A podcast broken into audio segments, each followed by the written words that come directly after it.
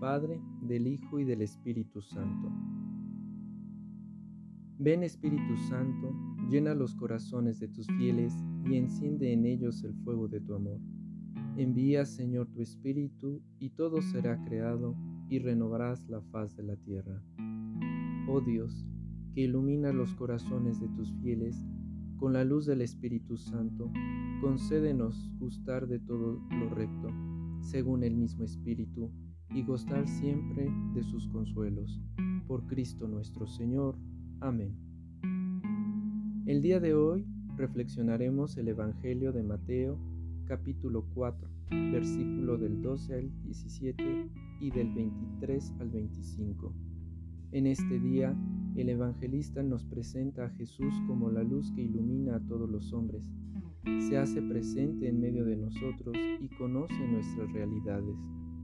En estos tiempos, en que parece que todo es dolor y tristeza, el evangelista nos recuerda que si mantenemos viva la llama de la fe en Cristo, se transformará en la esperanza, una esperanza que apoyada en la confianza de Dios podemos superar cualquier adversidad.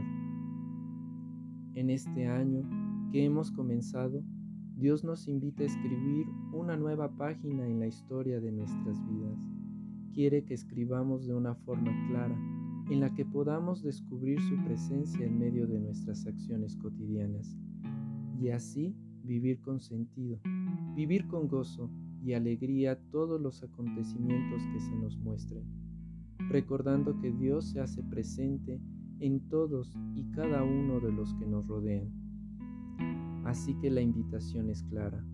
Reflexionemos en qué parte de nuestro actuar nos hace falta descubrir el amor y la ternura de Dios y cómo queremos transmitir esa experiencia de la presencia divina en nuestras vidas.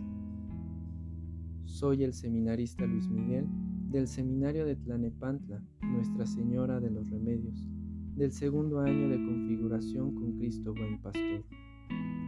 Saludos a nuestros familiares y amigos y bienhechores. Que Dios los bendiga.